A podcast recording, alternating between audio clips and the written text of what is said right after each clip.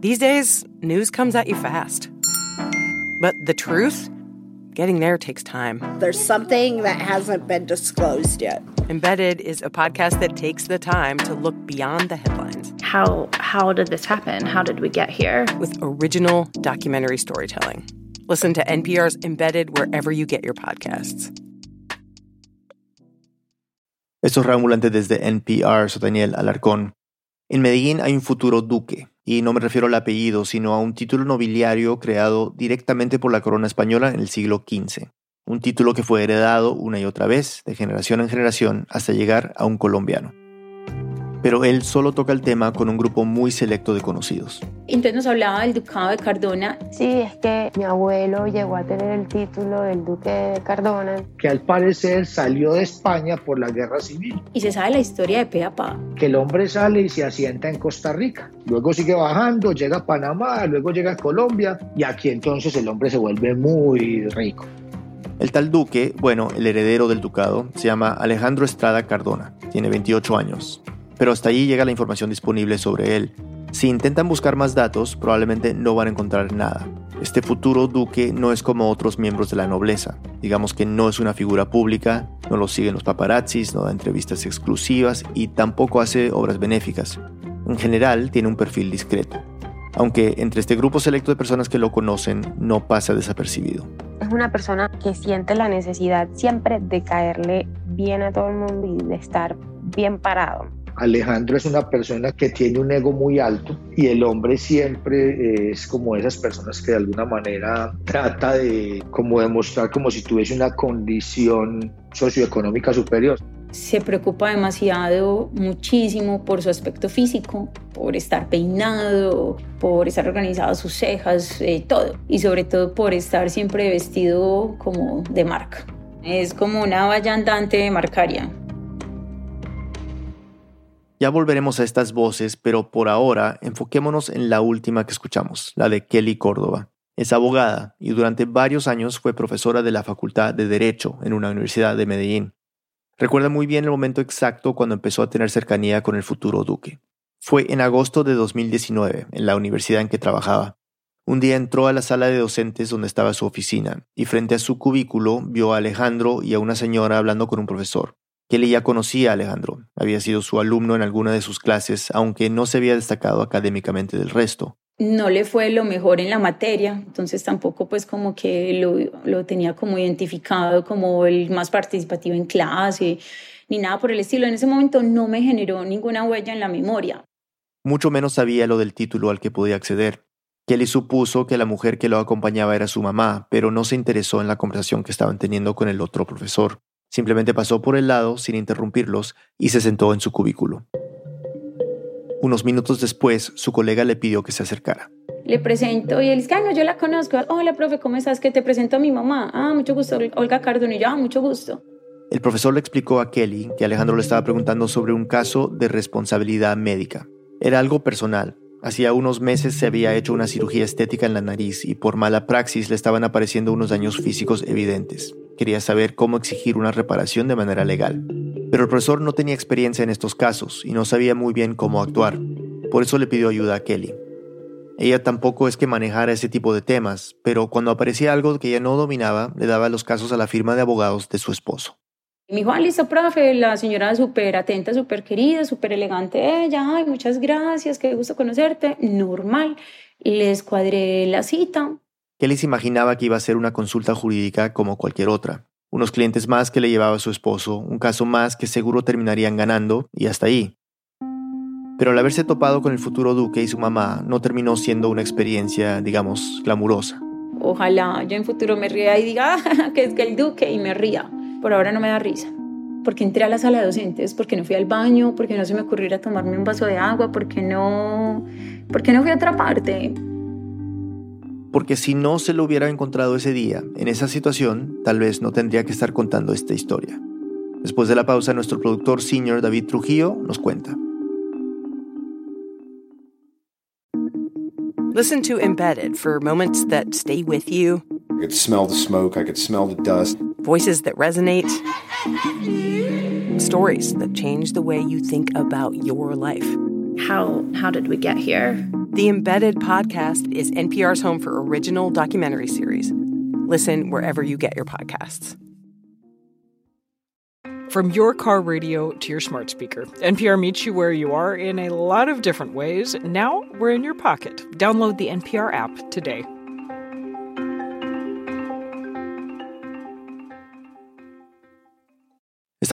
Do you ever wish you could get your stories in three hours rather than three minutes?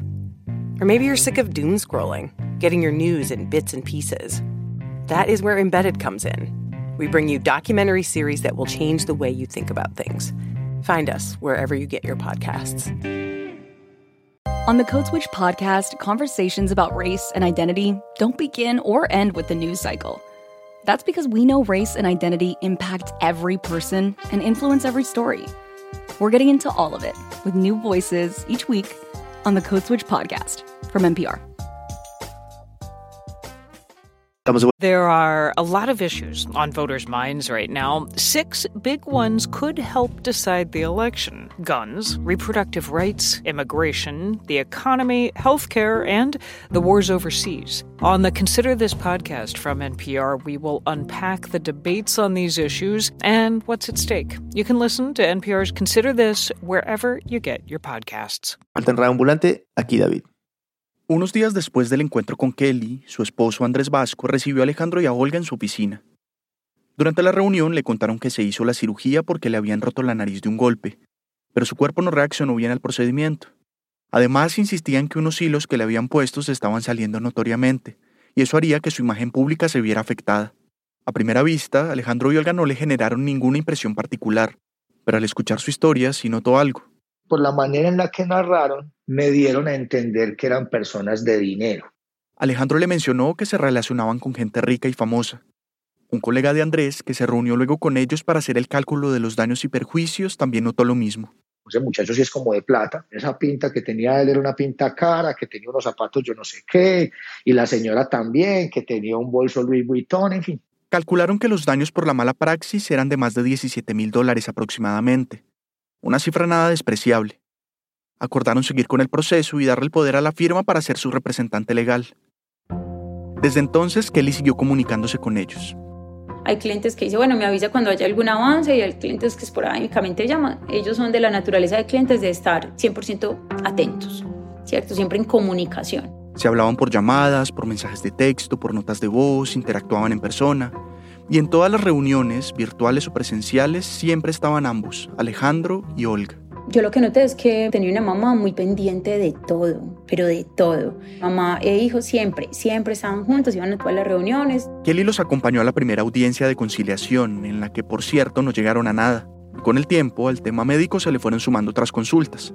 Por ejemplo, a principios de 2020, Alejandro le contó que quería montar un negocio de comida saludable. Kelly, que era profesora de Derecho Comercial y da asesorías al respecto, no vio problema en explicarle el paso a paso de lo que debía hacer. Alejandro siguió las indicaciones al pie de la letra y echó a andar su negocio, pero luego volvió con otro tema legal, esta vez relacionado a la dueña del local que había arrendado. Necesitaba contratar a Kelly y a su esposo de nuevo para que lo representaran. Ellos volvieron a aceptar, sin problema. La relación se empezaba a estrechar cada vez más, y Kelly y Andrés se estaban convirtiendo en los encargados de apagar los incendios que prendía Alejandro, que no parecían ser pocos. Ese señor es tan problemático que esos son los clientes que uno necesita clientes de plata y que tengan problemas con bastante gente para que nos contraten toda la vida, le dije yo a Kelly en ese momento. Porque era una persona que se veía que, que entraba en choque con mucha gente. Ahora bien, con ellos no había problemas. Siempre les pagaban a tiempo por esos servicios. Kelly y Andrés no tenían claro de dónde venía la plata, porque Olga no trabajaba en ese momento y Alejandro apenas iba a empezar con su emprendimiento. Ya les habían contado que el papá de Alejandro era un político reconocido en la zona, Incluso una tía de Kelly, que estuvo casada con otro político, le confirmó después que había conocido a Olga cuando era joven y era novia del papá de Alejandro. Seguramente el dinero venía de ahí. Como fuera, Alejandro y Olga los empezaron a involucrar en su vida social. Los invitaban a restaurantes caros donde los conocían y hasta los llevaban a eventos de marcas de lujo. Un día, Olga le dijo algo a Kelly que le llamó la atención. No te puedo contar mucho, pero yo estoy armando un equipo de profesionales que acompañen a mi hijo para un proyecto futuro que él viene, una unas cosas que él tiene que atender a futuro de la familia. Y, y, yo sí pensaba decirte a vos que hicieras parte del equipo como abogada. Entonces no te preocupes que trabajo siempre va a haber y con nosotros vas a tener una oportunidad laboral. Kelly le agradeció que la tuviera en cuenta, pero no preguntó detalles. Si le había dicho que no le podía contar mucho, era mejor ser prudente pero poco a poco, en conversaciones casuales, Olga y Alejandro les fueron dando más información. Se trataba de un legado. Les explicaron a Kelly y Andrés que en poco tiempo Alejandro iba a recibir lo que su abuelo español, o sea, el papá de Olga, le había dejado. Olga les contó la historia que mencionamos a grandes rasgos al comienzo, que su papá se llamaba Venancio Cardona y que salió de España durante la Guerra Civil. Llegó a Centroamérica donde aumentó su fortuna con la producción de azúcar Después emigró a Colombia y ahí se radicó definitivamente. Venancio les había dejado una gran herencia a sus hijos cuando murió. A Olga ya le había dejado plata y propiedades. Alejandro era muy chiquito en ese momento, pero por ser el único nieto hombre, el abuelo le había dejado un legado especial, o sea, algo adicional a la herencia. En su testamento escribió que le entregaría dinero, mucho, y empresas, muchas, y otras propiedades, también muchas. Eso sí, no sabían exactamente a cuánto se elevaba el valor de ese legado. Pero Olga les aseguró que cuando lo recibiera, Alejandro iba a ser uno de los cinco jóvenes menores de 30 años más ricos de Europa. Pero les pidieron discreción. Todo este tema del legado había generado tensión con otras personas, en especial con el resto de la familia, y habían tomado distancia. También les contaron que cuando Alejandro cumplió 18 años, el Tribunal Económico Administrativo de Madrid la entidad que según ellos se encargaba de cuidar ese legado, liberó por error una parte, casi 28 millones de dólares, y los depositó directamente en la cuenta bancaria de Alejandro.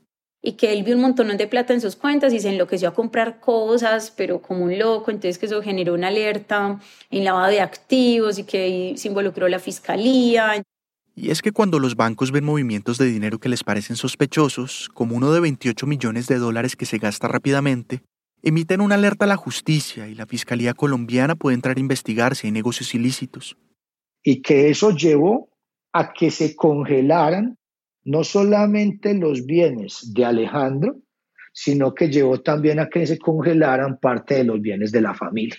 Que como había sido un acto de inmadurez y, y derroche de parte de Alejandro, entonces que su abuela y sus tías habían quedado muy molestas con él. Había un dato adicional, el que también mencionamos al principio de este episodio. Alejandro tenía la posibilidad de pagar unos derechos para recibir el título nobiliario de su abuelo, el Ducado de Cardona, que tiene más de 500 años de antigüedad. Esa parte de la historia le sonó un poco extraña a Kelly y Andrés, pero más como una excentricidad que cualquier otra cosa. En este lado del mundo no es para nada común que alguien tenga un título de estos, pero bueno, en Europa es diferente. Kelly y Andrés los empezaron a sentir tan cercanos que se volvió muy común invitar a Alejandro y a Olga a comer en su casa, a ver películas, a pasar ratos juntos. Compartían su cotidianidad y hasta los involucraron en reuniones familiares. En medio de esa amistad que se estaba fortaleciendo, Alejandro les empezó a hablar de sus deudas. Había montado el negocio de comida saludable con préstamos, pero nada había resultado como había planeado. Se fue endeudando cada vez más y los costos del negocio eran altos. Este es Alejandro en una nota de voz que le mandó a Kelly en abril de 2020 me siguen cobrando impuestos, me siguen cobrando una cantidad de cosas y a mí me tocó meterme en una deuda de 167 millones para terminar de pagar unos impuestos y unas cosas porque pues a pesar de lo que tenía ahorrado y todo, no, no, no me alcanzaba ni nada. 167 millones son más de 35 mil dólares. Además, Alejandro le contó a Kelly que como a veces pasa en los testamentos, el abuelo había dejado unas condiciones muy, muy específicas para que pudiera recibir su fortuna. Entre ellas había una que decía que Alejandro debía montar un negocio por su propia cuenta. Alejandro le explicó a Kelly de qué se trataba.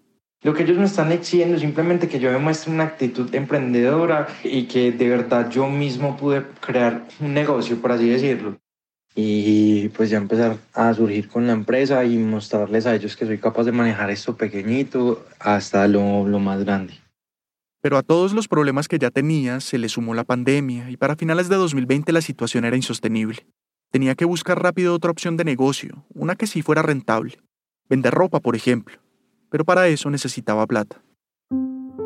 Los bancos no le prestaban tan fácil porque ya tenía varios créditos pendientes, así que decidió pedirles a Kelly y Andrés que le prestaran casi 6 mil dólares. Con eso podía montar el negocio de la ropa y seguir el proceso del legado. Con el préstamo les hizo una promesa. Les iba a pagar el doble con intereses en más o menos cuatro meses, que era el tiempo en el que calculaban que iba a salir el legado. Kelly y Andrés aceptaron. Había pasado poco más de un año desde que conocieron a Alejandro y se estaba ganando su confianza. Igual él y su mamá ya les habían pagado por otros servicios.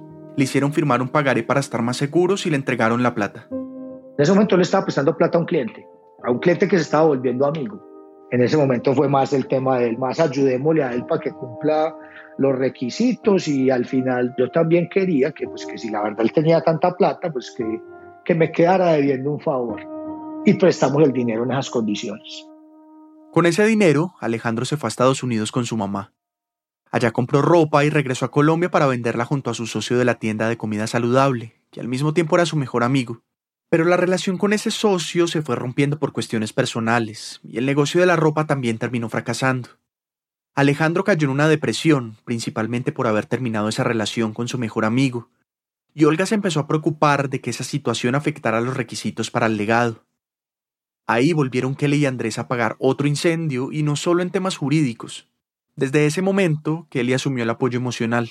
Ahí fue donde me empezó a jugar mucho la empatía como mamá, y es que la señora Olga Cardona se vuelve un acto casi recurrente llamarme y llorar pobre mi hijo, la le está sufriendo mucho, está muy mal, no se alimenta, Kelly, llámalo, aconsejalo.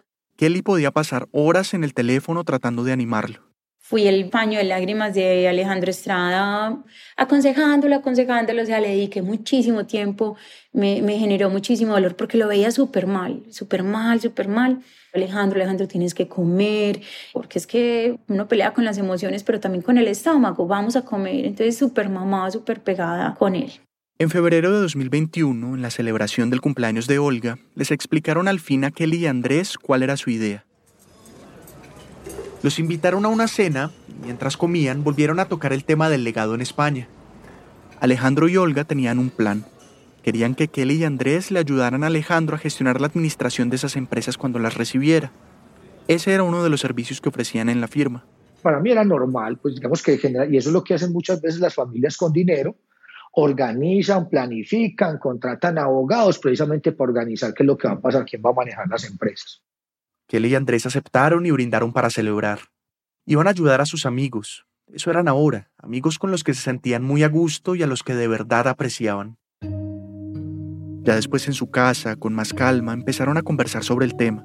Más allá de los detalles del legado y del proceso para recibirlo, se preguntaban por qué los habían contratado a ellos, Tenían toda la plata para pagarle una oficina de abogados mucho más grande y reconocida. ¿Cuál era como la explicación que nosotros entendíamos ahí? No, nos lo merecemos y estamos de buenas y nos quieren contratar a nosotros para que les ayudemos en este proceso. Habían logrado ganarse su confianza. ¿Qué más explicación que esa? Y por las dudas hasta se lo preguntaron a Olga directamente. Y ella les confirmó esto y agregó otra razón clave. Que nosotros podíamos tener como un papel más allá con Alejandro en cuanto a de pronto orientarlo. Entonces Olga me decía, Andrés, es que mira, es que Alejandro va a ser ese hijo que nunca tuviste. Ese hijo hombre, porque Andrés y Kelly ya tenían dos niñas. Sabían bien lo que significa asumir ese papel. Mira que él es como un niño, él está muy joven, vos todavía lo puedes orientar. Mira que el papá de él se fue hace mucho tiempo. Entonces, de alguna manera, trataron como de encasillarnos a Kelly y a mí como si nosotros fuésemos a tener ese papel. Era obvio que esta ya no sería solamente una relación de negocios. Él se los dejó claro varias veces, como en esta nota de voz. Lo hacemos con todo el corazón. Como le dije Alejo, una cosa es, eh, no sé, ser asesor, eh, dar consultoría, otra cosa es abrir las puertas de la casa y eso es lo que estamos haciendo y lo hacemos con el corazón. Y Olga no paraba de agradecerles por lo bien que trataban a Alejandro. Esta es una nota de voz que les envió. Dios los bendiga de verdad, Kelly, ustedes adoptaron a mi hijo y eso es, eso es lo más maravilloso. De verdad que es lo más maravilloso. Un abrazote, un abrazote. Gracias a ustedes por todo. Pero crear esos lazos tan fuertes tenía consecuencias. Olga y Alejandro les contaron que después de que la fiscalía se involucró por movimientos sospechosos de dinero, al parecer los empezaron a monitorear Revisaban sus correos, escuchaban sus llamadas, sabían lo que buscaban en Internet, seguían sus movimientos financieros y hasta podían grabar conversaciones a través de sus celulares. Ahora, les advirtieron que lo más probable era que a ellos también los estaban monitoreando y que debían tener muchísimo cuidado. No te imaginas el trauma que eso generó, porque entonces es como si todo el tiempo estuviésemos, pues como si nunca tuviésemos espacios de, de privacidad. Y fue una época que empezó muy dura para nosotros porque entonces todo, todo lo que tuviera que ver con Alejandro se volvía un misterio. El celular había que ponerlo en modo avión. Si mi esposo y yo íbamos a hablar algo sobre ellos, entonces poníamos el celular en un baño y nos íbamos para otro cuarto a hablar. Eh, una situación absurdamente incómoda, incómoda, pero 100%. Y todo iba a ponerse mucho peor. Una pausa y volvemos.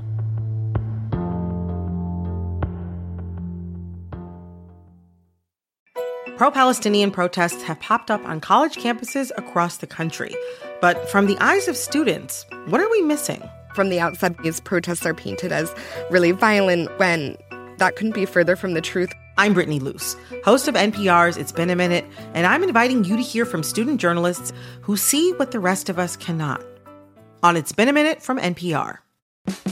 On this week's Wild Card, we talk with Issa Rae about those moments where our lives could have gone another direction. Definitely wasn't supposed to be with that guy at all. At all. But I still think about it. I'm Rachel Martin. Issa Rae tells us how to make peace with the path not taken. That's on the Wild Card podcast from NPR, the game where cards control the conversation. On the Code Switch podcast, conversations about race don't start and stop with the news cycle.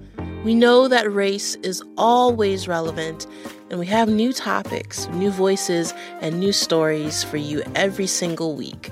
Listen to the Code Switch podcast from NPR. On It's Been a Minute, we're keeping you in the know when it comes to culture. I break down the latest trends and the forces behind them and introduce you to the creatives who think deeply about how we live today. Come for some good old cultural analysis and have a few laughs with me. Listen to the It's Been a Minute podcast from NPR. Estamos de vuelta en Reambulante, soy Daniel Alarcón. David Trujillo nos sigue contando. A pesar de lo estresante que se estaba volviendo la situación, sobre todo por lo del monitoreo, Kelly y Andrés decidieron que lo importante era seguir apoyando a Alejandro, por lo menos hasta que pudiera reclamar su legado. Les debía plata había prometido pagarles más. Por eso les convenía poner todo su empeño para que el dinero saliera lo más pronto posible. Llegó abril de 2021, casi un año después de que se enteraran del legado de Alejandro. Esa sería la fecha cuando se suponía que se lo iban a entregar. Pero terminaron diciéndoles a Kelly y Andrés que no, que se aplazaba, que todavía no se habían cumplido todos los requisitos, que faltaban más trámites, que esto, que lo otro, todo de manera muy vaga. De todas formas, como Kelly y Andrés no eran los abogados del caso en España, no tenían acceso a documentos ni nada de información. Todo lo que sabían era por Alejandro y su mamá. Aunque sí les preocupaba la falta de claridad, Olga insistía en que las cosas iban a salir bien. Aquí una nota de voz de junio de 2021. Andrés, lo último que se pierde en la vida es la fe. Tenemos que estar tranquilos. No puedes perder la fe. Esperemos. Alejandro lo que necesita ahora es el apoyo de la fe, de estar tranquilos, relajados, porque necesita arreglar todas sus cosas. Y en julio las cosas parecieron moverse un poco. Por esos días, Alejandro y Olga viajaron a España para averiguar detalles del proceso en el Tribunal Económico Administrativo de Madrid, que era la entidad que estaba llevando lo del legado. Desde allá les contaron a Kelly y Andrés que conocieron a un funcionario del tribunal, que se llamaba Iñaki, y que quería colaborarles para que todo se resolviera a más tardar a finales de ese año. Tal vez ese señor tendría algún interés de dinero, pero por el momento no parecía tener ninguno en particular, solo darles una mano. Este es uno de los mensajes de voz que le mandó Alejandro a Kelly explicándole más. El correo de Iñaki, me había dicho que cualquier duda que nosotros tengamos, que incluso tú, pues ahora te mando el teléfono, que le preguntáramos a él, que le escribiéramos, pero súper extraoficialmente. Nos compartía el celular, pantallazos de los mensajes de chat que intercambiaba con Iñaki, o sea, era como que el que lo estaba alertando frente a los incumplimientos que pudiera tener de las condiciones. Lo más urgente era pagar deudas, porque entre los requisitos estaba mantener un buen historial de crédito. Pero conseguir plata rápido no era sencillo, y su mamá tampoco le podía prestar porque según las condiciones tenía prohibido depender del dinero de su familia. Como los monitoreaban todo el tiempo, seguro se darían cuenta de los movimientos financieros. Pero sus amigos sí podían ayudarlo. Y ahí estaban Kelly y Andrés, que recordemos ya le habían prestado casi 6 mil dólares. ay no, yo siempre te escribes a molestarte y a pedirte favores malucos. Resulta que debo pagar eh, una cuenta que tengo pendiente. Entonces queríamos saber si te puedo molestar y tú me puedes prestar con las mismas condiciones, yo te pago el doble de eso, qué pena molestarte, de verdad, tengo una vergüenza contigo. O sea, créeme que me lo he pensado como 70 veces para decirte. La mamá me llamaba llorando, desesperada, Kelly, ¿qué voy a hacer con este muchacho? Me tiene desesperada, sufriendo humillaciones, pidiéndole plata prestada a todo el mundo. Entonces mi esposo y yo, pues los ángeles guardianes, venga, nosotros le ayudamos. Kelly y Andrés le empezaron a dar plata para pagar deudas aquí y allá. Parte de ese dinero salió de préstamos que les hicieron algunos de sus familiares. Al principio hacían que Alejandro les firmara documentos que lo comprometieran a pagar. Pero la relación se volvió de tanta confianza, igual no como que un el dedo, untado la mano, como que bueno, ya no lo jugamos acá. Entonces le empezamos a prestar la plata en un punto en que ya ni hacíamos pagar eso. Pero además del funcionario que los estaba ayudando, había una noticia mejor. Alejandro les compartió una carta del Tribunal de Madrid diciéndole que en unos meses debía presentarse. Vale aclarar que este documento con membrete, firmas y todo fue el primer documento que Andrés y Kelly pudieron revisar de todo el caso del legado. La idea era que un abogado de confianza lo acompañara para que diera testimonio de haber cumplido con los requisitos, pero lo mejor de todo era que harían una liberación parcial del legado. Serían 900 mil euros, o sea, casi un millón de dólares. Alejandro le propuso a Kelly que fuera su abogada, y aprovechando que iban a estar allá, Andrés también podría ir y tomarse unas vacaciones. Yo le dije, nombre Alejandro, ¿a qué hora voy yo por allá? No tengo plata y más con, con esta situación. No, pero es que venga que se nos van a entregar 900 mil euros, allá, llegamos allá y nosotros les pagamos la plata y entonces ustedes ya van a poder tener. A Andrés lo motivó lo del pago, pero le preocupaba todo lo que había que hacer para conseguirlo. Al final, entre tarjetas de crédito, un préstamo de la firma, otro de la hermana de Andrés y un negocio con un carro, lograron conseguir todo y viajar en noviembre de 2021. Iban a estar un par de días en Madrid, resolviendo lo de la audiencia para la liberación parcial.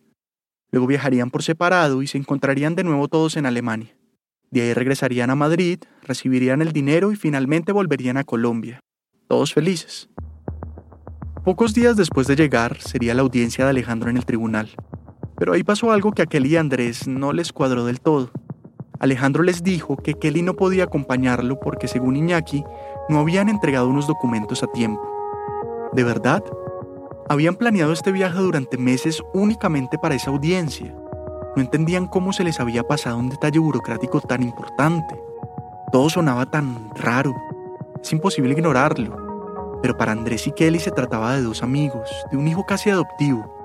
Personas tan queridas con quienes habían desarrollado una relación tan íntima, de tanta confianza. Les habían abierto las puertas de su casa, de su vida, querían mucho a sus hijas. Obviamente confiaban, y por otro lado estaba el hecho de que al inicio de la relación ya les habían pagado por sus servicios. Seguro que iban a pagarles todo lo que les debían. Era solo cuestión de tiempo. Prefirieron dejarlo pasar. Finalmente no era algo tan grave. Ya estaban allá y Alejandro podía ir solo a la audiencia.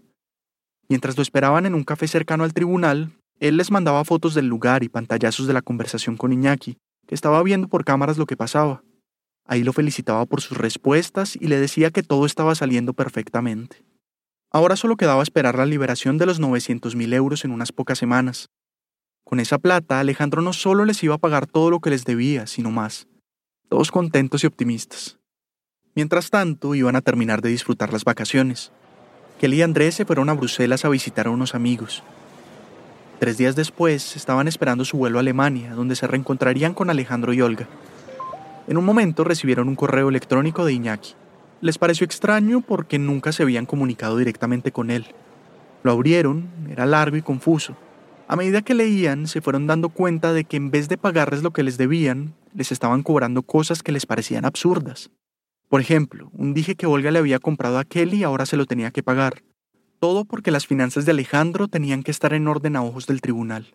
Ay, esa sí me puso, pero mejor dicho, así me sacó de quicio porque yo estoy descarado.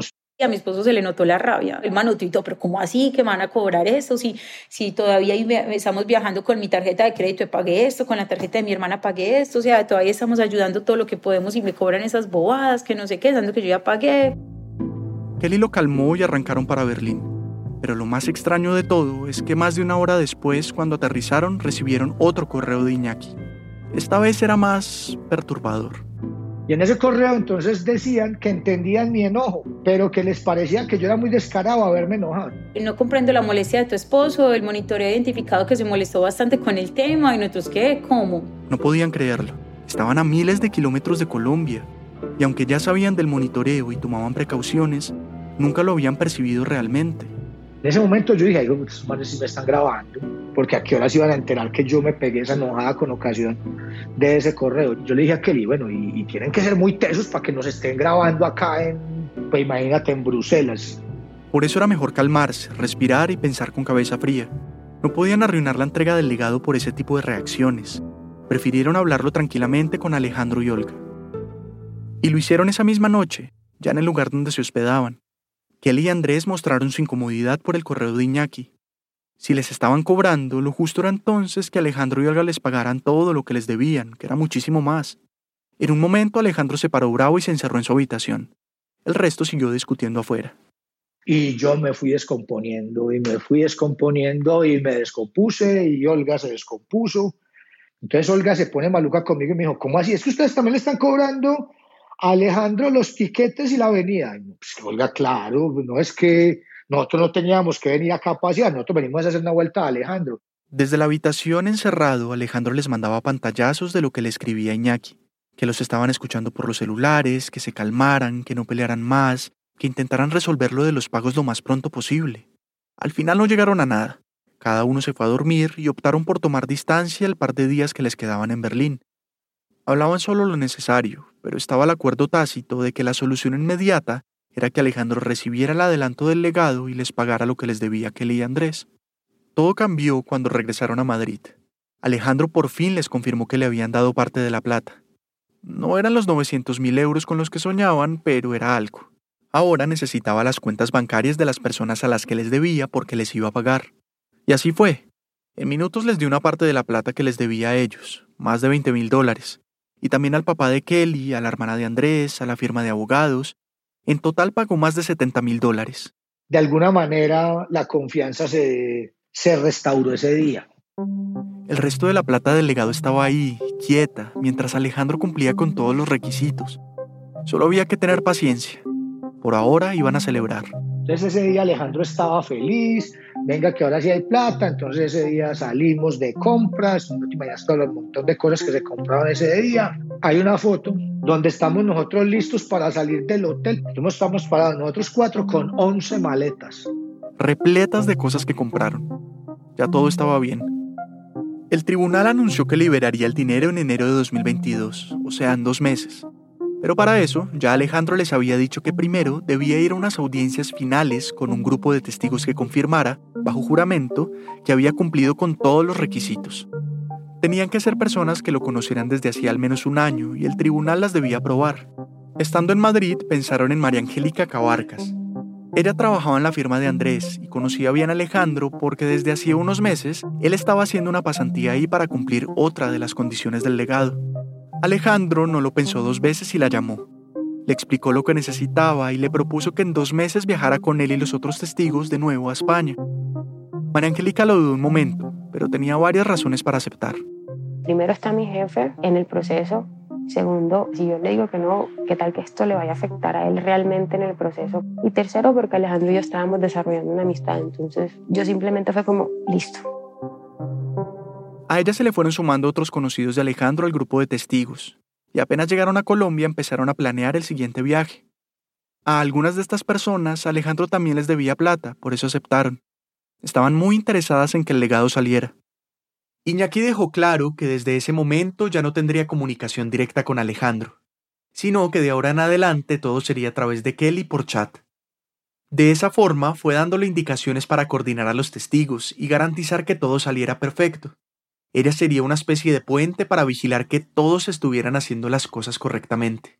Una de las primeras instrucciones que dio Iñaki fue que se debían reunir con frecuencia. Fueron súper enfáticos que el tribunal había indicado que como íbamos a estar tanto tiempo juntos, teníamos que comenzarnos a conocer entre los testigos. Entonces comenzaron a generarse reuniones. En un principio se realizaron de forma virtual. Y luego se vieron en persona. Pero a los preparativos del viaje se le sumaron más deudas. Para diciembre de 2021, Alejandro tuvo que pagar miles de dólares en impuestos para que le enviaran el dinero del legado a una cuenta colombiana. Volvió a pedir varios préstamos, entre los que hubo uno de más de 17 mil dólares que le dieron Kelly y Andrés. En general, todo estaba saliendo bien. Ahora faltaba algo muy importante. Como además Alejandro iba a recibir el título de duque, estaban invitados a una cena protocolaria con la familia real en el Palacio de la Zarzuela. Por supuesto que no era cualquier evento, y por supuesto que todos debían ir muy bien vestidos para la ocasión. Así que Alejandro les pidió que se fueran de compras a una de las tiendas de lujo en Medellín de las que era cliente habitual. Le habían autorizado que a cada persona le podía comprar una pinta de hasta 25 millones de pesos para que todos nos fuéramos bien vestidos ese día. Esa autorización de 25 millones, más de 6 mil dólares, venía desde el mismo tribunal, y Alejandro se encargaría de pagarlos con lo del legado. Mientras tanto, los testigos debían conseguir ese dinero. Fueron varias veces a la tienda a medirse ropa y tomarse fotos que iban a mandar a la Casa Real para aprobación. Obviamente, imagínate qué tragedia sería que mm, un vestido que tuviera puesto alguno de nosotros lo tuviera puesto Leticia. O sea, la reina Leticia. Desde el principio los atendió el administrador de la tienda, Carlos Orozco, que conocía a Alejandro y a Olga desde hacía unos años y sabía que eran muy buenos clientes.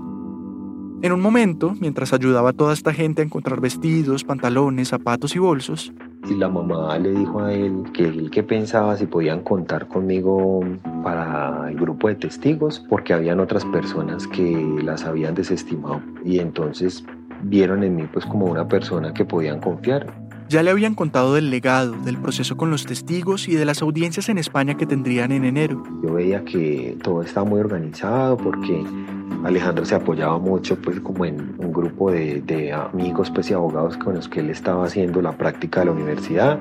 Yo les dije, bueno, desde que yo tenga la oportunidad y el permiso pues de mi jefe, pues yo los apoyo. Y como le pagaban todo perfecto, podía aprovechar para visitar una cuñada que vivía allá la fecha del viaje estaba cada vez más cerca y nuevamente la plata empezó a ser un problema para Alejandro. Por ahora había que conseguir con qué pagar los vuelos y los viáticos de las 10 personas que iban a estar allá durante casi un mes. Entre algunos de los testigos lograron reunir unos 50 mil dólares. En cuanto a la ropa, Alejandro le propuso a la tienda que se la pagaba después, cuando le llegara lo del legado. Como le dijeron que no, decidió que la iban a comprar directamente en Madrid. Ya en enero, a pocos días del viaje, Iñaki le dijo a Kelly que debían tener un entrenamiento para la cena real. Le pidió que buscara un restaurante en Medellín y una experta en protocolo de mesa que les diera una clase. Todos se reunieron una noche en ese lugar. Los hicieron dejar sus celulares afuera y luego los pusieron en una fila para entrar en orden jerárquico. En la cabeza de la mesa estarían los reyes. Luego a su derecha estarían Alejandro y Olga. Después vendrían Kelly y Andrés, y de ahí seguirían María Angélica, Carlos y el resto. Nos enseñaron desde cómo entrar al comedor de la realeza y cómo saludarlos por qué lado de la silla entras, por qué lado de la silla sales. Cómo se debe sentar, la postura, la respiración. Si debías reírte o no debías reírte, o si debías hablar o no debías hablar. Cómo se consumen las sopas, cuál es el movimiento que debe tener la cuchara, dónde se pone la cuchara cuando terminas. La forma de coger las copas, el orden de los cubiertos, todo un montón de detalles que se deben tener en cuenta cuando hay una cena especial y sobre sobre todo pues de esa categoría. Comieron cuatro platos deliciosos y a todos les gustó la experiencia. Solo hubo un momento desagradable cuando Alejandro y Olga empezaron a regañar muy fuerte a las meseras por cualquier cosa. Que así no se servía la comida, que se estaban tardando mucho, que ellos ya habían estado en ese tipo de cenas y todo lo estaban haciendo mal. Aunque la tensión fue evidente, ninguno de los testigos lo comentó con el resto. Ni ahí ni después. Y así fue desde el primer momento. Por más raro que se sintiera el ambiente, preferían el silencio incómodo y pretender que no había pasado nada. Los estaban monitoreando, así que lo que más les interesaba a todos era no complicar lo del legado. Ahora sí estaba todo listo. Entre el 13 y el 14 de enero de 2022 viajaron a España. A cada testigo le dieron un sobre con viáticos para que los gastara como quisiera. Kelly y Andrés estaban entusiasmados por todo lo que se venía.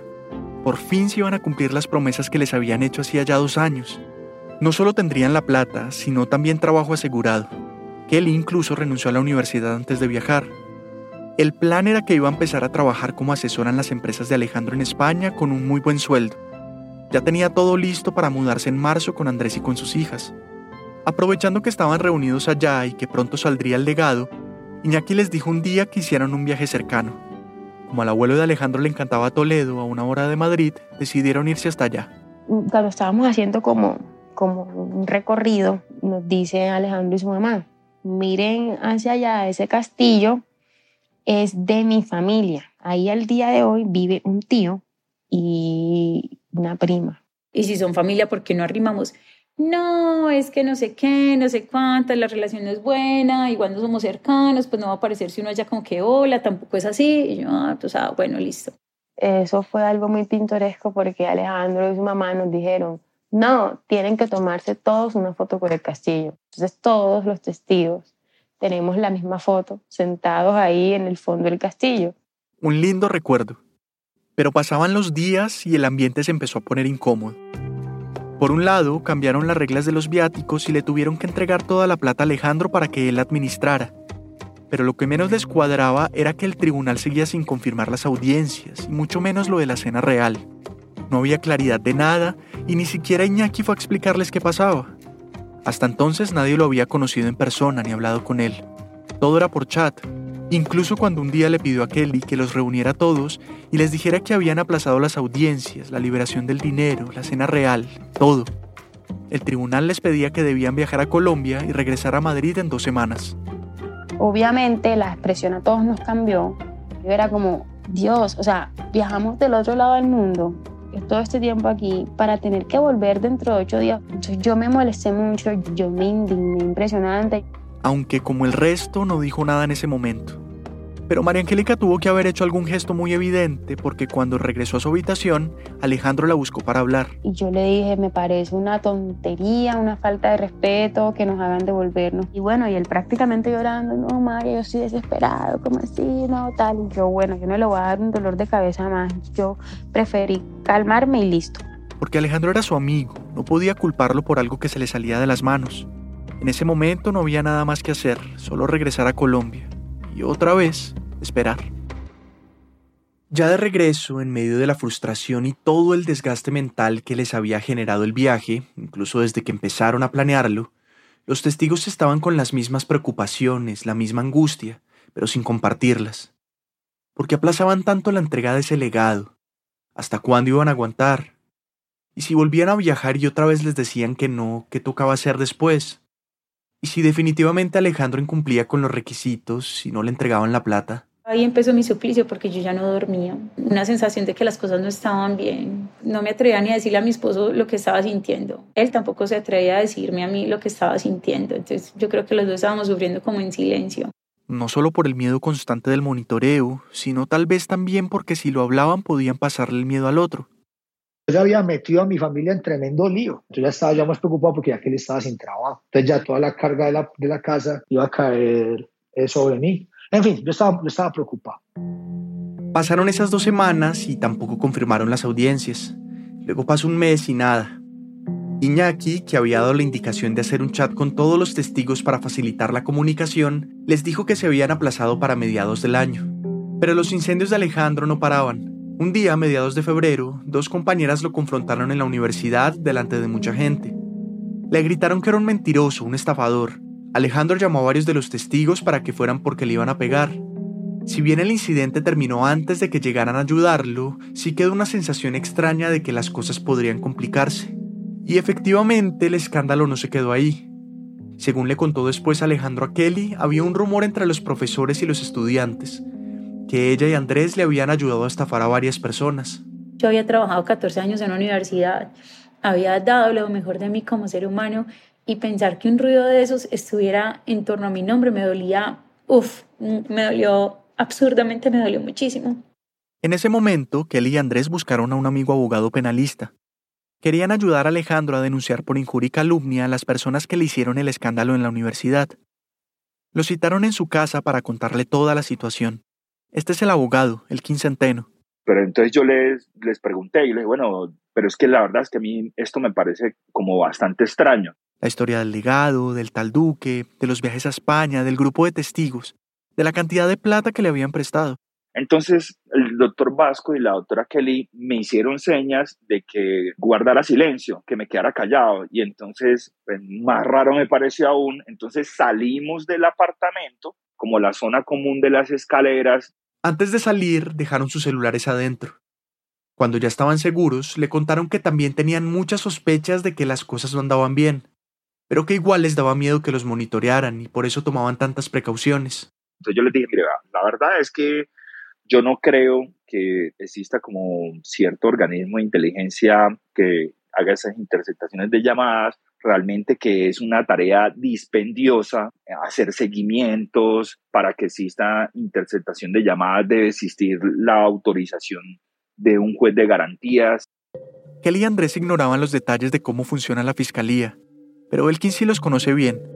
Estaba seguro de que con tantos procesos que tienen, con tantos delincuentes y organizaciones criminales para monitorear, de lo último que se van a preocupar es de un grupo de personas que están esperando un supuesto legado en España. Pero ¿y cómo supieron de la reacción que tuvo Andrés cuando recibió el correo de Iñaki estando en Europa? Pensándolo bien, la respuesta era fácil. Alejandro y Olga estaban seguros de que ese tipo de cobros los iban a molestar. Y después de tantos meses construyendo una relación de amistad, sabían perfectamente que Andrés reaccionaba de esa manera cuando se trataba de temas de plata. Simplemente apostaron a que iba a pasar lo que pensaban, y así fue. Lo que quien estaba sospechando era que el verdadero problema era Alejandro. Cuando yo les dije que probablemente eso era una mentira y que no existía ninguna herencia, ellos inmediatamente se les vio como un rostro de pánico y les dije que lo que tenían que hacer era empezar a dudar, porque básicamente eran tanta la, confianza, el cariño, que estaban muy sesgados, por así decirlo. Es como si existiera una especie de secuestro emocional. No lo podían creer, o mejor, no lo querían creer eso no puede ser cierto, eso no puede ser cierto. Respiré, se me cayó el mundo porque creí en este tipo, creí en la mamá y lo dejamos entrar en nuestra familia. Me di muy duro emocionalmente, fue un golpe muy pesado. Descubrir una mentira siempre es doloroso. Darnos cuenta de que todo lo que dábamos por cierto es falso da rabia. Que venga de alguien a quien queremos, en quien confiamos, da tristeza pero además mirar atrás y ver que las señales eran tan evidentes que fuimos así de ingenuos, da vergüenza. Más que rabia me sentía como, como el más, más huevón del mundo. Sentí mucha culpa, sobre todo haber metido en el rollo a mi familia, mi hermanita, la esposa de mi papá, el papá de Kelly, la tía de Kelly. Eso fue un día, un día muy difícil para nosotros. Ese día yo casi no pude dormir. Me sentía como en las noches como si tuviera alguien sentado en el pecho me era imposible tocar ese tema sin llorar. A mí no me daban ganas de comer. Él quien les recomendó que investigaran, que empezaran a tratar de confirmar cada una de las cosas que Olga y Alejandro les habían dicho en todo ese tiempo. Quedaron de verse en un mes para ver qué encontraban y decidir cuál sería el siguiente paso. Kelly y Andrés no eran los únicos que se estaban dando cuenta de la verdad. María Angélica también había empezado a sospechar de Iñaki, y cuando les mandó una foto de la ecografía de su esposa embarazada al chat, aprovechó para averiguar más. Se fijó en los datos del médico que aparecían ahí. Lo contactó y se dio cuenta de que vivía en México y le confirmó que nunca había atendido a nadie en España. María Angélica le contó su sospecha a Andrés, que Iñaki era un personaje ficticio. Yo le solté ahí y yo dije, ah, no, yo, no solamente creo que, eso, que ese muchacho sea ficticio, sino que nosotros estamos pensando que todo es mentira. Se me bajó todo. No, es que no, mira, yo no había ni almorzado y a mí se me quitó el hambre, se me quitó todo. Y eso no era todo lo que habían confirmado. Dos días después de hablar con el abogado, el tal Iñaki le pidió a Kelly que les hiciera entrevistas individuales a los testigos como una especie de ensayo para los supuestos interrogatorios en el tribunal. Kelly aprovechó eso para averiguar más cosas. Lo citó en la oficina y habló con cada uno en privado. Al principio nadie manifestó dudas del proceso o que todo fuera una mentira, Solo uno dijo algo que le llamó la atención. Hacía unos meses le había prestado mucho dinero a Alejandro para, según él, pagar unas deudas. Kelly le pidió más detalles. Te digo los valores que le consigné. Y me los empezó a relatar y eran los valores que nos consignaron cuando estuvimos en Madrid. Y en la fecha, el día, todo que nos consignaron a nosotros. Cuando supuestamente le habían liberado parte del legado después de la pelea en Berlín. Kelly no le dijo nada al testigo en ese momento. Terminé la conversación con él, me quedé sentada un segundo en mi escritorio y no aguanté y me fui para el baño y empecé a respirar profundo. Luego salió, se acercó a Andrés y le dijo al oído que los habían estafado. Ya después en su casa le contó todo. Esto parecía ser mucho más grande de lo que se imaginaban. ¿Quién sabe desde cuándo Alejandro y Olga venían engañando a personas para que les dieran plata? Seguramente siempre buscaban a más para llenar los huecos que iban quedando y costear esa vida de lujo que se daban. Como ya no tenían el miedo del monitoreo, empezaron a enviar correos y hacer llamadas. Esta fue la que le hicieron al Tribunal Económico Administrativo de Madrid. Decidieron grabarla para tener pruebas de lo que ya sabían que era un engaño. Hola. Mira, lo que pasa es que estamos muy preocupados porque a la empresa de nosotros está llegando Kelly le intentó explicar a la funcionaria del tribunal las citaciones que habían recibido directamente de ellos para el proceso del legado. Y dice, comparecencia final, proceso sucesoral. Esos son nuestros. Sí. Eso me está resultando muy, pero que es muy raro. Entonces, perdóname, pero eso nosotros no lo solemos pedir, que comparezcan aquí personalmente. La funcionaria le preguntó quién firmaba esos documentos. Kelly le leyó unos nombres que aparecían ahí. Las personas que firman lo que haya recibido, no tenemos aquí ninguna persona con esos nombres. Entonces Kelly le preguntó por la única persona del tribunal con la que se había comunicado. Y tampoco hay nadie que se llame Iñaki Cortés y Valenzuela. No, no. Al final Kelly le hizo una última pregunta. Te pregunto una cosa, ¿ustedes llevan sucesiones y legados? La respuesta de la funcionaria fue contundente. No. También le escribieron a la entidad que maneja los títulos nobiliarios en España. Efectivamente, el Ducado de Cardona existe desde hace seis siglos y ha sido heredado a los descendientes de una misma familia. La actual duquesa de Cardona se llama Casilda Guerrero Burgos y Fernández de Córdoba. Cuando ella muera, el título lo heredará su hijo y luego sus nietos. Pero por ningún lado de esa genealogía aparecen los nombres de Alejandro, Olga o el abuelo Venancio. En su respuesta, la entidad también les dejó clara otra cosa, y a Casito, las personas a las que usted se refiere no tienen derecho alguno al título de duque de Cardona. El hecho de que se apelliden Cardona nada tiene que ver con el título. Yo me los imagino a ellos cada noche inventando cada mentira y bueno, hoy vamos a escribir ese correo como si fuera Iñaki diciendo esto, hoy vamos a hacer aquello y lo otro y me los imagino riéndose, ay, hoy nos creyeron esto, o sea, y me parece como tan triste que hayan llegado a ese punto. Yo no sé si empezaron esta historia y se les creció el enano, pero ellos decidieron continuarlo. Era el momento de compartir esta información con el resto de los testigos. Les fueron contando de a poco lo que iban descubriendo, y ahí se dieron cuenta de que Alejandro y Olga habían estado hablando mal de unos con otros. Tal vez como una estrategia de dividirlos para evitar que conversaran sobre sus preocupaciones. En ese punto, entre todos decidieron que iban a disimular con Alejandro y Olga hasta que tuvieran un plan más claro. Porque si nosotros salíamos a enfrentarlo así como así, obviamente pues sin nada organizado, primero le iban a negar, porque son, son, ya te das cuenta que son mentirosos compulsivos. Y segundo, se podían volar en ese mismo momento. Para Kelly fue muy difícil pretender que no sabía nada. Va a sonar muy feo lo que voy a decir, no es propio de mi vocabulario. Pero la primera vez que me crucé, por ejemplo, con Olga en la oficina, que fue a la oficina, y yo ya sabía la verdad, y me dijo, hola mi muñeca, princesa, porque me trataba así, hola mi princesa, ¿cómo estás? Y me abrazó yo sentí fue asco, asco, asco, asco, asco. No podía hacer nada porque le tocaba disimular, así que se quedó quieta esperando a que Olga la soltara. A los demás también les costaba disimular la molestia y empezaron a reclamarle a Alejandro lo que les debía. Querían certezas, pero sobre todo su plata, y lo más pronto posible. Eso desesperó a Alejandro y a Olga, y seguramente les disparó la alarma porque empezaron a preguntarle a Kelly una y otra vez si algo estaba mal. Una noche, el tal Iñaki le avisó a Kelly que Olga estaba muy brava por la situación, que necesitaba que le dijeran de una vez qué estaba pasando y por qué le cobraban a Alejandro de esa manera. Agregó que Olga estaba yendo en ese momento a su casa y a Casito, cual Putin contra Ucrania, y que ellos no sabían de lo que era capaz. Kelly y Andrés apagaron todas las luces y fingieron no estar. Olga, desesperada, tocaba la puerta y le insistía al portero del edificio que los llamara. Después de un rato se cansó y se fue. Andrés grabó una llamada que tuvo con ella a los pocos días. Estas son partes de lo que Olga le dijo. Andrés, lo que él necesita es que lo apoyen, de verdad. Pero todos, todos están en contra de él. Y no sé quién, quién desató como esa, esa bomba de poner a todo el mundo aquí le cobre porque usted lo llama mañana, tarde y noche todo el mundo. Es de esa plata. y él les prometió eh, más de esa plata y él lo va a cumplir. Pero para él cumplir, él necesita apoyo y ayuda de todos ustedes para poder conseguir con qué pagar todas las deudas para poder estar a paz y salvo para que ya en España no lo molesten más. Todos quieren que les pague, listo.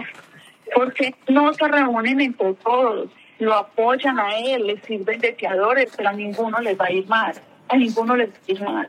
No leen la espalda, Alejandro. Yo sé que es una posición muy difícil, Andrés, pero yo sé que ustedes son muy terrazas y son muy inteligentes. Hacer un certificado de una empresa que gana tanto, eh, eso no afecta absolutamente a ninguna empresa. Perfectamente usted, ya ya, como abogado, certificar que él gana tanto. Y eso no tiene a ustedes ningún problema. Alejandro también les pidió lo mismo en una nota de voz. Necesito unos documentos para que entonces nos ayuden todos haciendo pues unas cartas como por prestador de servicios y con un salario bueno que puede ser en efectivo. Y ellos le dijeron que claramente no lo iban a hacer. Engañar a una entidad financiera es un delito. Alejandro terminó cambiando un poco su estrategia y les empezó a enviar notas de voz justificándose. Yo los entiendo totalmente, yo he hecho todo lo que están en mi posición pero no puedo hacer nada más. O sea, de verdad, ¿qué quieren que haga? Díganme qué quieren que yo haga y, lo hago entonces. Pero no tengo más cómo, cómo responder en este momento de, de ninguna manera.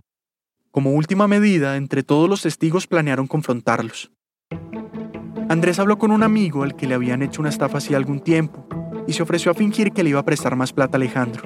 Querían montarle una trampa. Así que Andrés habló con él y le mencionó que su amigo tenía un dinero que no sabía cómo invertir. Y entonces Alejo picó el anzuelo y me dijo, hey, ¿por qué no le decís que me preste esa plata? Andrés hizo la supuesta gestión y concretaron una reunión en la casa del amigo para entregarle el dinero. Ya todo estaba planeado. La idea era que cuando llegaran, los testigos los iban a recibir para confrontarlos a Alejandro y a Olga con las pruebas. Y desafortunadamente, un día antes, recibí una llamada un viernes a mediodía de Alejandro y me dice, Andrés, yo ya sé lo que ustedes están haciendo.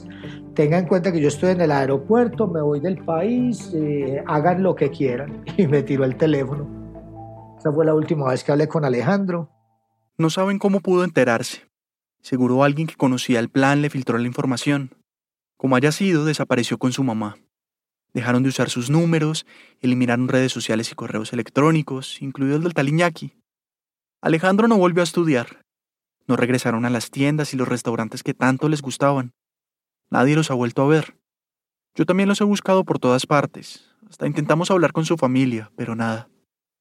Cuando volvieron a reunirse con Elkin, el abogado, y le mostraron todas las pruebas que habían recogido, era claro el delito. Aquí realmente lo que se presentó fue una estafa y una estafa en realidad se reúnen unos requisitos, pues este tipo consiguió eh, documentos falsos, eh, creó una vida falsa y solicitó unos préstamos de dinero que en últimas jamás iba a pagar.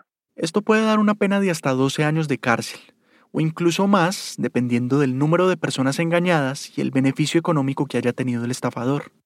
El siguiente paso fue denunciarlos formalmente en la fiscalía. En total son 18 víctimas de Alejandro y Olga, que terminaron afectadas en diferentes niveles, y no solo materiales. En cuanto a dinero, ocho de esas víctimas les dieron más de 300 mil dólares, y eso sin contar lo que Alejandro también le debió a varios bancos y probablemente lo que junto a su mamá le hayan quitado a otras personas que aún no han denunciado. Para intentar recuperar algo de esa plata, presentaron una demanda ejecutiva para exigir el cumplimiento de esos pagarés que alguna vez le hicieron firmar. En la investigación para los procesos jurídicos, comprobaron que esas sí son sus identidades reales, pero descubrieron que solo hay una casa a nombre del papá de Olga. El problema es que tiene varias hipotecas encima. Cuando cerramos esta historia, ya había pasado casi un año desde la última vez que hablaron con Alejandro. Kelly se dedica a dar asesorías jurídicas en derecho privado y Andrés continúa con su firma. En todo este tiempo, se han dedicado a pagarle a cada una de las personas de su familia a las que convencieron de prestarle plata. Eso les ha ayudado un poco a lidiar con el trauma, pero todavía quedan cosas. Andrés hay algo particular que aún lo afecta, y es que al parecer muchas personas alrededor sabían que los estaban estafando antes de que ellos se dieran cuenta. Digamos que ahí fue donde más solo me sentí, porque entonces ya todo el mundo sí se la sabía, todo el mundo sí se la pilló, pero nadie dijo nada y el huevón soy yo y nada. Y todos sabíamos que eso te iba a pasar. Kelly también siente algo parecido. Incluso les hizo el reclamo a un par de personas cercanas que le dijeron lo mismo, y le respondieron que la vieron tan cercana a Alejandro que pensaron que no les iba a creer. Tal vez tengan razón. Justamente esa relación que tuvo con él y su mamá es lo que más le duele de todo esto pues fue sentir que le diste tanto a un par de personas y saber que todo y cada una de las cosas desde que te saludaron y te abordaron era mentira. Entonces cuando a mí me preguntan que si realmente alcanzas a quererlos, eh, tanto que la herida es, es principalmente emocional. Las otras víctimas han tenido sus propios procesos. Alejandro realmente se ganó su cariño y su confianza en un primer momento y luego las ilusionó con todas sus mentiras. Al final terminó defraudándolas. Algunas no quieren que su caso se conozca, solo prefieren seguir adelante. María Angélica, por su parte, todavía tiene el mismo sentimiento de cuando se enteró de todo. Y al día de hoy yo tengo todavía rabia, o sea, y sobre todo por el tema de la plata. Y, o sea, mira cómo terminó todo. A mí me gustaría encontrármelo. O sea, yo normalmente soy muy tranquila, pero mi reacción, caramba, me encantaría verla, me encantaría ver esa faceta mía si me lo encuentro en algún momento. En cuanto a la demanda ejecutiva, siguen adelantando los trámites para que Alejandro devuelva la plata. Hasta el momento no han podido demandar a Olga porque todos los documentos los firmó él. Y el proceso en la fiscalía, bueno, sigue sin avanzar. Kelly sospechaba desde el principio que iba a ser así, que iba a ser lento.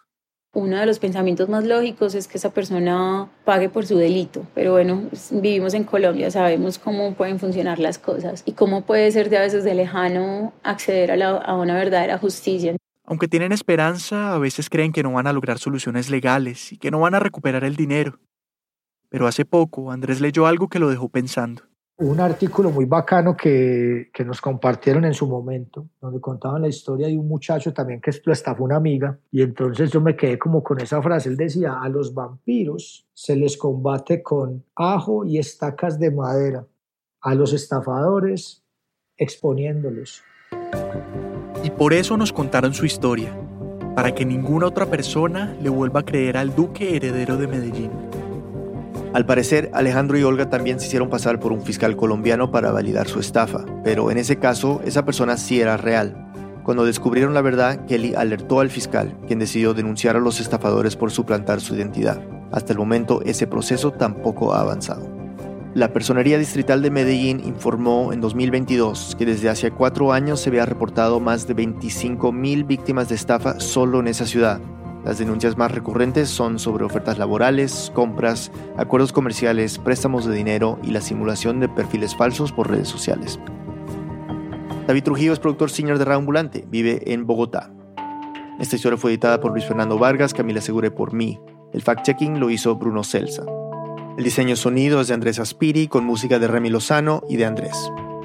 El resto del equipo de Ambulante incluye a Paola Aleán, Nicolás Alonso, Lisette Arevalo, Pablo Argüelles, Aneris Casasus, Diego Corso, Emilia Arbeta, Camilo Jiménez Santofimio, Selene Mazón, Juan David Naranjo, Ana Pais, Melissa Rabanales, Laura Rojas Aponte, Natalia Sánchez Loaiza, Barbara Sawhill, Ana Tuirán y Elsa Liliana Ulloa.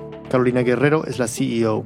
Rambulante es un podcast de Rambulante Studios, se produce y se mezcla en el programa Hindenburg Pro. Rámbula te cuenta las historias de América Latina. Soy Daniel Alarcón. Gracias por escuchar.